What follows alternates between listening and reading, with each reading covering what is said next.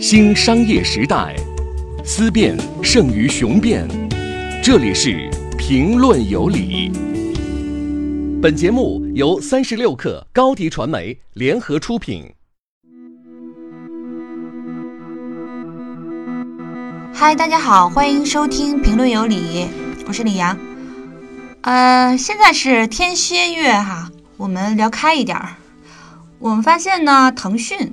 啊有一种我们大天蝎座的气质，因为马化腾自己也是天蝎座嘛。这是开了一个玩笑啊，就说我们天蝎座呢有什么特点呢？就说能忍，典型的特点就是很多事情在开局的时候可能做的不好不利，但是后来呢就可能做的还不错。嗯，那你看看这一年发生在腾讯身上的事儿，其实举两个例子，一个是王者荣耀。去年这个时候，那个最风光的是网易的阴阳师嘛，那个风头完全盖过了腾讯的这款游戏。我们公司年会的时候表演的都是阴阳师的那个舞蹈，但是今年你看这群人全去玩王者荣耀了。你发现什么呢？就是，呃，王者呢是一个挺耐玩的游戏，它就像当年那个暴雪的 CEO，然后总结魔兽世界成功的那个要素，他说就是你这个游戏要上手容易，但是精通呢很难。所以就会占用玩家大量的时间去练习、去琢磨。那它还有竞技的特点，这就涉及到另外一个有趣的话题。电竞呢，也在变成一个特别大的市场。这个以后有机会的话，我们可以再深入去聊。那还有一个，刚才说举个例子是啊，微信小程序，也就是今天我们想重点谈的一个话题。呃，今年的一月九号呢，微信小程序刚刚推出的时候，你看那个百度的趋势指数有一个特别高的那个高潮那个点，但是接下来就开始变得冷淡了。大家从嗯特别好奇腾讯就是这个产品之神张小龙嘛，他这次弄了一个什么东西，嗯，到后来就觉得哦不过如此，或者是觉得我可能用这个事儿没什么用之类的这种想法吧。就是他慢慢的就是冷下来了，说他做的不太好呢。一开始这个不是我说的哈，因为一从他推出一直到三月份，你不管是从数据上，还是从呃媒体的这个各种报道，包括周边的这些开发者的一些观望程度，包括那个一些失望的这种感觉啊，其实呃大家围绕他用的词儿呢，还有什么迷茫啊、鸡肋啊，然后还有不少人直接就说问小程序为什么会失败。对吧？直到现在，你去知乎上搜的话，还有这么一个很热门的帖子是“小程序失败了吗？”这样的一个问题。更搞笑的是一开始的时候，那个得到的罗振宇嘛，他试了一下，然后他说：“我知道小程序是什么了。”他当时发了条微博：“我们决定不做了。”后来今日头条也是，就是他一度是停止了小程序的服务，后来他又回来了。所以这个就是引出了今天我想跟大家谈一谈的这个话题：微信或者是说腾讯，它做小程序的目的是什么呢？它是怎么从所谓的失败，然后到现在火起来的呢？以及是说我们去看这个事儿，那要看它和阿里之间是什么样的一个竞争的一个状态和意图呢？首先，我们确实是可以判断说小程序火了。比如说吧，本周三十六氪深度部他出品了一篇文章，然后我们记者孙然呢提到了一个细节，他说现在围绕小程序的展销会非常多，就是有一些商家他把一群公司聚到一起，然后给你洗脑，然后说小程序好啊，你你要做呀，然后他们每做一个可以要价要到一万多嘛，就是减价的结果。当然，这群人他是一群投机人士了。就不是那个微信官方组织的，但是你你看到这么一群人出现的时候，你就很明确可以判断是说这个事儿火了，因为这个场景特别像当年就是互联网建站的时候，有一群人在围绕这个生态去投机也好，或者或者说是做生意也好。他这个稿子还提到一个现象是说，现在风险投资特别看好小程序，就是有一些小程序轻易就能做到千万级的 PV，然后这个引引起了一些投资人的关注。呃，包括我们之前呢有一篇稿子，他们采访了一百多个小程序开发方，然后总结了一套经验。我我都没用过小程序，你这小程序在哪儿啊？是吧？就好多人就可能普通人嘛，就是不是属于我们的那个核心的读者，那可能就是一般的读者的话。那大家都用微信嘛，但是有可能你没用过小程序。但我觉得有一个你可能是用过，就前阵子就是刷爆朋友圈的有一个测那个左脑右脑年龄的那个应用，因为我我自己没有用哈，但我看到好多的朋友都测了那个，最后把那个结果抛在朋友圈里边。这是一个叫做什么实用心理测试大全的一个小程序。这家公司现在在那个榜单上上升的还挺快的，就推出各种这种测试题。然后还有就是，好比是说你去便利店买东西，然后比如说你用的是微信支付的，那你会发现刷完了呢，有时候你那个微信支付完成框里面，然后会有一个奖励金，比如说几毛几哈，这个事儿就是跟小程序是相关的。它这个这笔钱呢，就是集成在你那个钱包里，然后有的时候是它是一种券儿的形式，然后有的这笔钱你可以用在就是附近的其他的一些小程序里边，嗯，有的时候这笔钱呢就只能是在呃专属的小程序里面用，比如说那个蘑菇街，它前段时间它花了。六千万的奖励金，然后就是给小程序来引流，还有一些就是你肯定也用过嘛，比如说那个你可能看过 GoGo Boy 或者是呃丽贝卡这样的一些网红的公号，然后在这些公号的下面，然后通常是会有一些网红卖货的那个小程序嘛，就是我觉得他们现在这个是他们一个主要盈利模式，呃，有了关注，有了钱，开发者呢看上去也在快速的翻倍，所以你完全可以定义腾讯的这步棋呢算是盘活了。然后我再来到第二个点，我们来看一看，就是说腾讯为什么要做小程序啊？那这件事儿又怎么改变了它和阿里之间竞争的这个地貌呢？我觉得这个里边儿就是提到腾讯做小程序这个事儿，这里边有两个判断上的误区。第一点，微信小程序是腾讯的做电商之心不死哈，好多人这么说。然后第二个误区，我觉得是大家都在说微信是要做个操作系统，干掉 App Store。然后我们一一来看这个为什么，就是我觉得它是就是这样判断是有有点问题。首先说那个有人认为啊，微信小程序体现了腾讯电商之心不死，这判断有一个 bug，就是腾讯为什么一定要亲自去做电商啊？就是他就没有这个基因，而且他做电商一直做的不太好。就说实话，电商的这个毛利率也不高，然后他做这个图啥呢？而且京东是他就是迄今为止吧。最得意的一笔股权的投资，我觉得这方面他不用亲力亲为，他可以通过这方面的一些股权投资来实现。然后小程序的确是跟很多电商的业务直接相关。我认为呢，就是呃，腾讯在这块的意图可以分成两点。首先呢，它不能够让阿里一家独大嘛，就是电商还是一个，毕竟还是一个特别大的市场。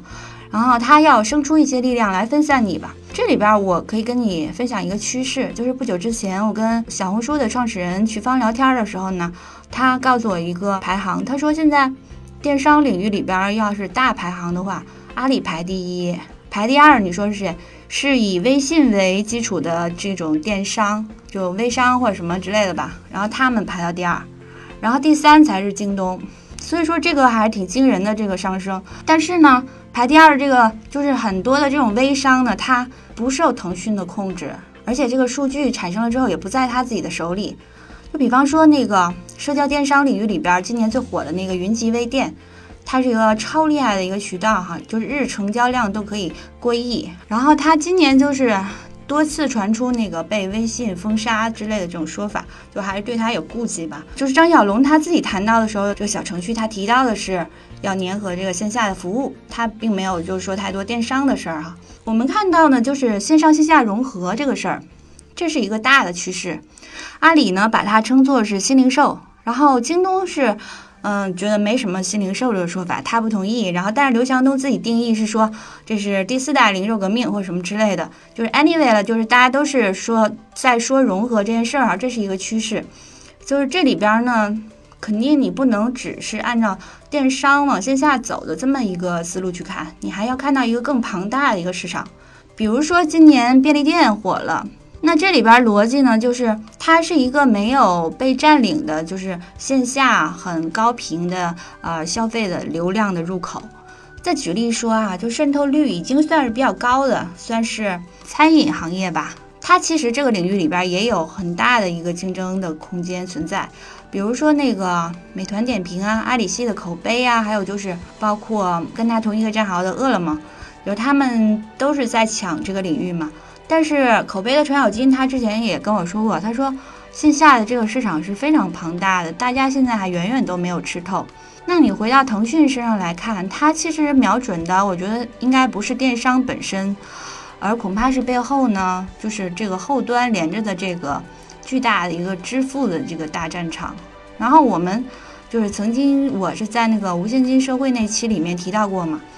呃，微信支付在支付的笔数上早就超过了支付宝了。然后它对后者的这种威胁呢是非常大的，但是支付宝仍然可以说我是有用的淡水，你你是海水。但是那个，假如说腾讯它能够用小程序粘合起线下的一些商家和服务，然后把这些都链接起来，也就是说进一步去扩展二维码的这个能力，那他可能就会补上自己的一些短板。这短板是什么呢？就是他一直不够了解 B 端的商家。然后他对用户支付数据的那个占有也不是完整的，是片面的。你要是看他的财报的话，你会发现这家公司在云服务那一块的收入增速是非常之快的。那假如商家们开通了这个小程序呢，腾讯就有了就是这群商家的数据，从而就掌握了你一部分那个你在线下消费的一些数据吧。然后同时呢，还还能够有你的一些社交的数据，包括一些出行的数据，通过滴滴。来获得嘛？那那它其实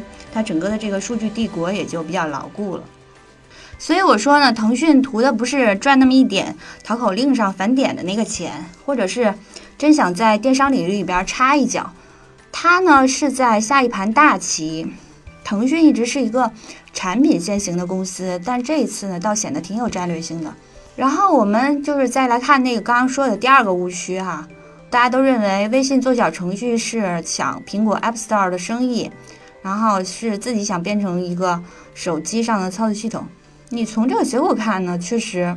就是它在一定程度上抢了苹果的生意。比方说，我们那个那条就是有关小程序的那篇文章啊，就微信十万加的文章嘛，它下面有一些读者的评论就说，自从有了小程序呢。他就卸载了一批工具类的 app，然后说那个自己已经完全就不用，就是类似于京东到家啊什么这一类的 app 了。但是话又说回来呢，对于这一类的应用，就是其实它也不是苹果 App Store 的它能够应付的那个群体，因为这个话怎么看呢？就是苹果 App Store 它的那个下载量的增长率其实早就不在了。一直是在走低，因为你想，你现在其实很少有人还不断的去下载尝试一些新的 app 嘛。然后数据也是这样表明，就是说，呃，其实现在每一个手机用户，他们每天平均能够使用的 app 也最多也就二十几个，就他平时一直在用的就常用的 app 也就二十几个，再多的他就不会打开了。所以，独立 App 的存在，它本身呢就是很艰难。然后这里边其实是存在一个市场，嗯，App Store 做的是头部的生意，然后那些大流量的高频的程序呢，仍然是会用 App 的形式存在。但是这里边还需要另外一个阵地去解决那些长尾的或者说腰部的有一些吧，就是可能相对低频，但是他们也需要获取用户的这一群的应用。我觉得这就是微信小程序它去做的事情，其实就是让这些 app 有了一个存在感，然后在分发上呢，它的成本也更低，它被用户发现的机制也相对更科学一些。这个争议还在于，就是说这些 app 呢，可能最后自己掌握不了自己的流量，然后他们的命运还是依托于微信这个渠道嘛。我们今年反正也看到了很多就是这方面的弊端，好比是说很多公众号啊。然后那个可能说被停就停掉了，那这个东西不管你是攒了多少用户和投资了，但是这个事情你也是没办法避免的。腾讯的做小程序呢，它还有一个挽救公众号的一个嫌疑吧，因为公众号它自己的那个打开率一直在走低，然后它服务号基本上也没怎么做起来嘛，而且它的那个公众号的那个界面，我觉得。这么一个为数亿人服务的这么一个产品，但实际上它看上去就是像互联网一点零时代的那个门户的那个样子，是很简陋的。所以在这方面呢，小程序是可以有很多的表现形式，功能也更多一些。所以这里面提到就是说，呃，因为苹果只是那个智能手机里边的其中一款嘛，然后它当然有很强的话语权了。然后我们是说，微信做这个事儿，如果只是去抢苹果的生意，或者说